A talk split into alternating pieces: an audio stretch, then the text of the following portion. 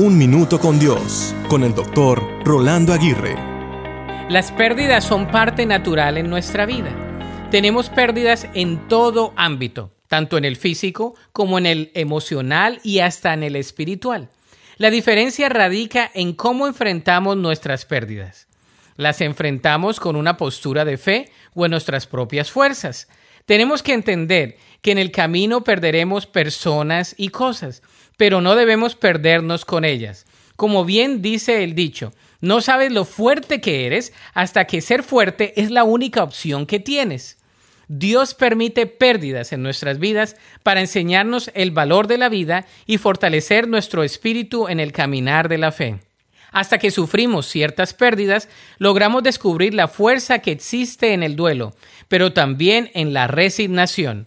Aunque no haya ganas de continuar, la única opción es levantarnos día tras día, emprender la lucha, encarar la realidad, aprender y fortalecernos con fe, esperando con esperanza que todo estará bien en el futuro que tenemos por delante.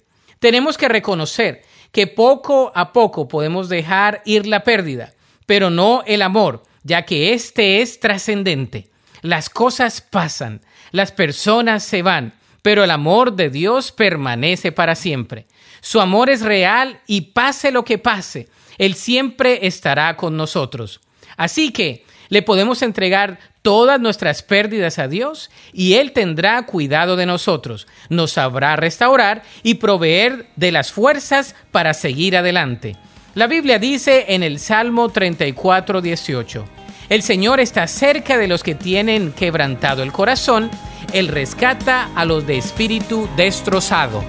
Para escuchar episodios anteriores, visita unminutocondios.org.